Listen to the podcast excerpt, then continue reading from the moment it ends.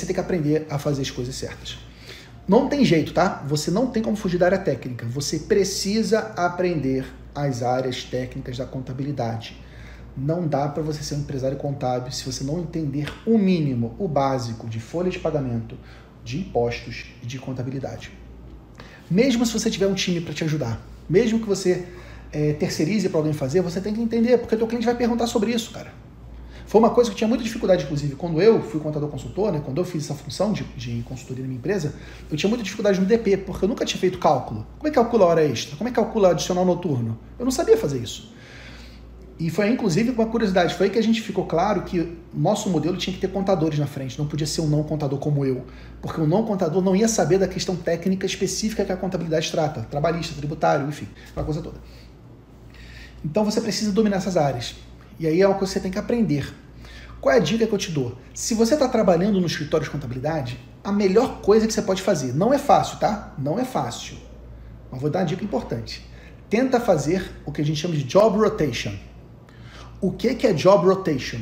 É uma técnica de gestão de pessoas, de formação de pessoas, em que você roda pelos setores da empresa.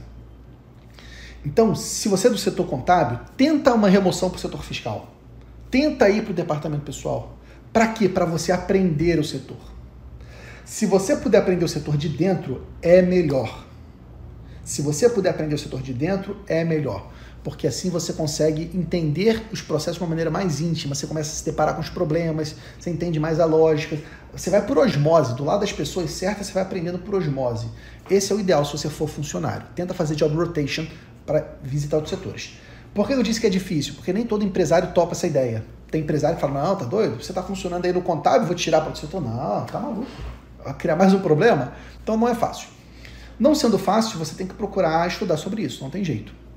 E aí busca rotinas de, de tem vários cursos na área técnica aí, vários cursos de rotinas contábil, trabalhista, contábil fiscal que você precisa saber.